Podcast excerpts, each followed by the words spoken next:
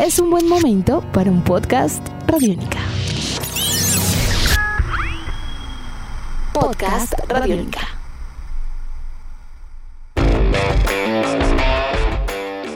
Novedades importantes se ciernen sobre el ciclismo colombiano a pocos días del esperado vuelo del deporte. Varios de nuestros futbolistas celebraron título en Europa y el deporte olímpico afronta cambios significativos en su calendario competitivo. Estas y otras noticias en la presente edición de Tribuna Radiónica. Bienvenidos. Este domingo cerca de 180 deportistas colombianos estarán viajando en el vuelo del deporte rumbo a España para retomar sus agendas competitivas en el segundo semestre de 2020. La atención se centra en los ciclistas, quienes en agosto comenzarán a competir en diversos lugares del viejo continente. Uno de ellos, Nairo Quintana, quien se recupera satisfactoriamente de un incidente sufrido en carretera hace un par de semanas, adelantará su regreso a la actividad profesional y formará parte el próximo 6 de agosto del Mont Ventoux Challenge, según lo anunció su equipo el Arkea Samsic. Por su parte, Esteban Chávez ha sido preinscrito por su equipo, el Mitchelton Scott, para participar en el Tour de Francia, que se disputará del 29 de agosto al 20 de septiembre, y junto a Adam Yates competirán por la Grande Boucle en territorio galo. Se ha vuelto una sana costumbre ver a varios de nuestros jugadores colombianos consagrarse campeones en Portugal con el Porto. Pues esta temporada no fue la excepción. Mateus Uribe y Luis Díaz lo hicieron a dos fechas de la finalización de la Primeira Liga del país luso. De esta manera entran en el selecto grupo en el que se encuentran, por ejemplo, James Rodríguez, Watson Rentería, Héctor Quiñones, Jackson Martínez, Freddy Guarín y, por supuesto, Radamel Falcao García. ¿Cómo están las cuentas en cuanto a títulos de primera división del Porto con su eterno rival, el Benfica? Pues los Dragones, el equipo de Mateus y de Luis Díaz, ha ganado el título en 29 ocasiones, mientras que las Águilas del Benfica se han consagrado en 37 oportunidades.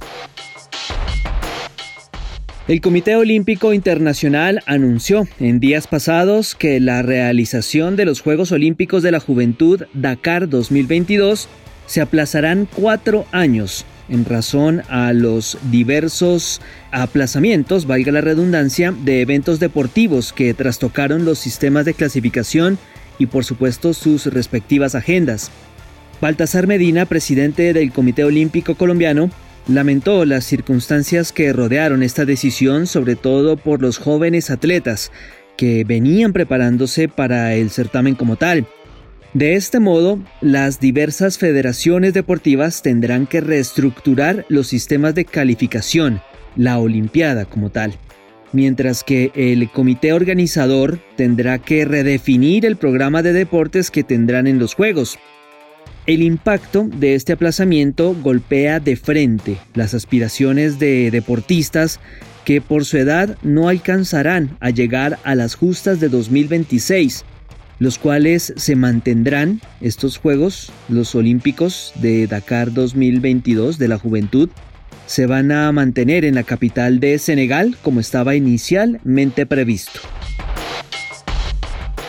Seguimos hablando de noticias relacionadas al movimiento olímpico porque los 118 estados pertenecientes a la Organización de las Naciones Unidas, ONU, han pedido a todas las naciones que incluyan el deporte y la actividad física en sus planes de recuperación posteriores a la crisis vivida por la COVID-19 y que integren estos dos conceptos en las estrategias nacionales para la sostenibilidad y el desarrollo en una declaración conjunta sobre el impacto de la COVID-19 en la actividad deportiva, los firmantes, los 118 estados, elogiaron la valiosa contribución del deporte y la actividad física en la promoción de áreas importantes tales como la educación, el desarrollo sostenible, la cooperación, la paz, la equidad, la solidaridad, la inclusión social y por supuesto la salud. El poder del deporte en la sociedad es definitivo para la recuperación física y mental de la humanidad al momento de superar este enorme desafío que vive en la actualidad.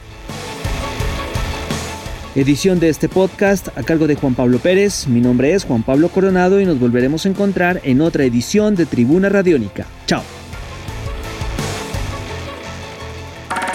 Nuestros podcasts están en radionica.rocks, en iTunes, en RTVC Play y en nuestra app Radionica para Android y iPhone. Podcast Radionica.